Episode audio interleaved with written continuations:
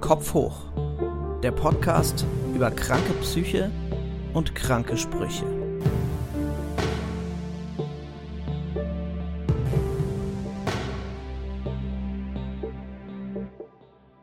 Ob das so ist oder nicht, aber auf jeden Fall kam tatsächlich eine Freundin, die auch struggelte das, sie hatte auch eine Depression, aber sie hatte vor allen Dingen, das wusste, also wir hatten da schon viel drüber gesprochen, sie wusste für sich schon, okay, ich muss mal zum Arzt, irgendwie habe ich vielleicht eine Persönlichkeitsstörung irgendwie, ne? Sie war sich irgendwie sicher, irgendwas, ähm, sie, sie muss da mal sich Hilfe suchen irgendwie und äh, hatte mich irgendwann mal spontan besucht und das hat natürlich nicht so gut funktioniert, beziehungsweise sie hat halt gesehen, wie, wie ich lebe zu der Zeit oder wie ich dahin sieche, weil ich natürlich nicht meine Wohnung im Griff hatte weil ich, also wirklich, das, also man kann gefühlt immer ablesen, wie es mir geht. Das zieht sich auch ein bisschen bis heute. Wenn, wenn, wenn es aufgeräumt ist, kann man eigentlich sicher sein, dass ich gut klarkomme. Und wenn es nicht so richtig aufgeräumt ist oder sehr chaotisch wirkt, dann ist wieder was.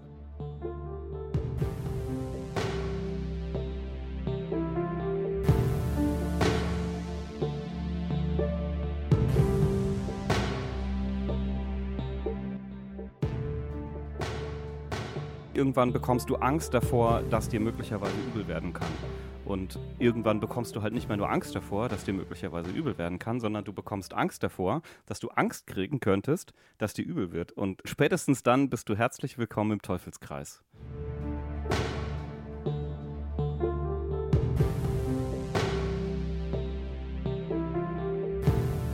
In welcher Selbstverständlichkeit man plötzlich äh, über Dinge spricht oder gar nicht sprechen muss. So. Mm, mm. Mir ist das das erste Mal so richtig bewusst geworden, als ich selbst in der Klinik war und dann plötzlich Leute mit genau meiner Diagnose äh, traf und feststellte, alles klar, krass, der Einzige, der sich hier verurteilt, bin mm. ich selbst.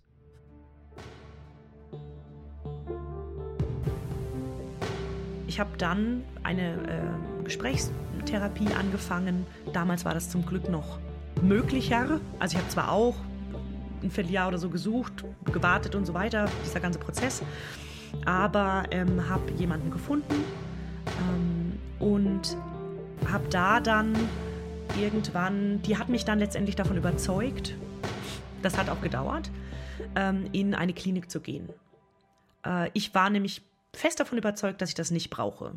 Und dass da, also, dass es so krass nicht ist und ähm, dass ich mir auch so einen Ausstieg aus dem Leben nicht leisten kann. Oh Gott, krass. Ich möchte bei so vielen Sachen, die du gerade sagst, äh, überall sagen, ja, ja, same here, same here, ja? same here. Ja, ja, es ist vier Wochen, bevor ich, den, bevor ich in die Klinik gegangen bin, habe ich noch bei einer Therapeutin gesessen und gesagt, nee, nee, ist alles gut, mir geht's gut, mir geht's gut.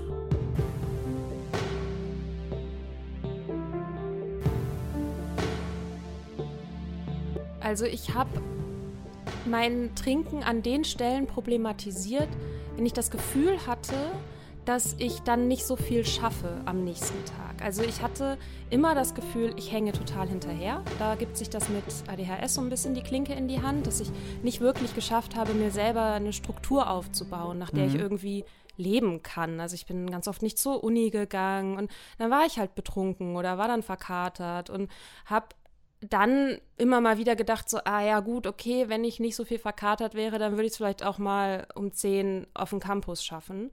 Und jedes Semester wieder dachte ich so, oh, eine Vorlesung, die ist total interessant ist, die ist um 8.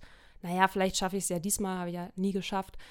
Und also das war eher so, dass mich die Auswirkungen vom Trinken gestört haben, aber ich habe es auf eine ganz komische Art und Weise gar nicht mit Alkohol selbst in Verbindung gebracht, sondern nur damit, dass ich dann nicht diszipliniert genug bin. Also ich habe mir immer selbst die Schuld gegeben, dass Sachen nicht funktionieren oder so, anstatt mal hinzugucken, so okay, ich wenn ich gesoffen habe, dann natürlich funktionieren dann Sachen nicht. Aber nee, ich wollte saufen und dass die Sachen funktionieren. Ich wollte beides haben. Und das Trinken wollte ich auf keinen Fall loslassen, weil das war ja wichtig.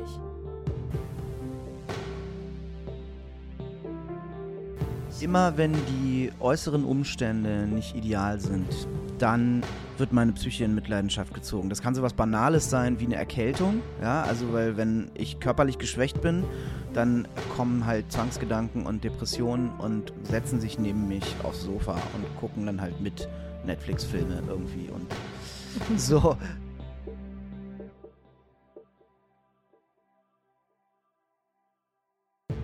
Ja, die, dieser Suizid stellte schon einen super krassen Tiefpunkt dar, aber auf gewisse Weise eben auch einen, einen Wendepunkt, weil ich mich dann auch zum ersten Mal ernst genug genommen habe, um zu sagen, okay, jetzt, jetzt musst du wirklich alles an Hilfe nehmen, was du kriegen kannst, sonst schaffst du das nicht. Und vorher habe ich meinen Zustand dann doch immer so verdrängt und bagatellisiert. Aber dadurch, dass eben diese super schlimme, krasse Sache passiert ist, konnte ich mir auch nicht länger einreden, dass ich das irgendwie so schaffe.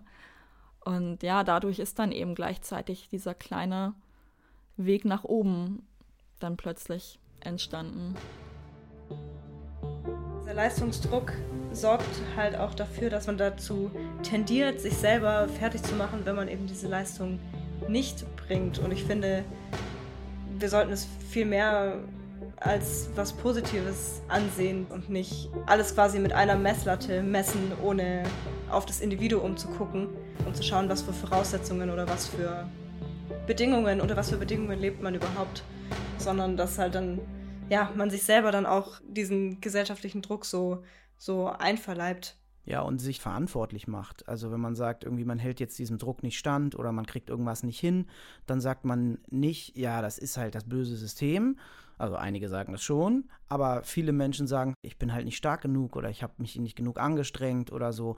Und da kommen wir halt wieder auch auf den Titel des Podcasts zurück, was die Falsch- oder Fehlwahrnehmungen psychischer Erkrankungen betrifft dass man sich selber fertig macht oder andere Leute einen fertig machen mit, jetzt reiß dich mal zusammen oder das ist doch nur Kopfsache oder guck doch mal einen lustigen Film oder geh mal eine Runde im Wald spazieren, Janina. Ja, geh mit deinem gebrochenen Bein doch mal eine Runde im Wald spazieren, vielleicht wird's dann besser. Den Bauchschuss, den bildest du dir nur ein, Janina. Genauso sieht's nämlich aus. Ja. Kopf hoch. Der Podcast über kranke Psyche und kranke Sprüche ab dem 21. Mai überall, wo es Podcasts gibt.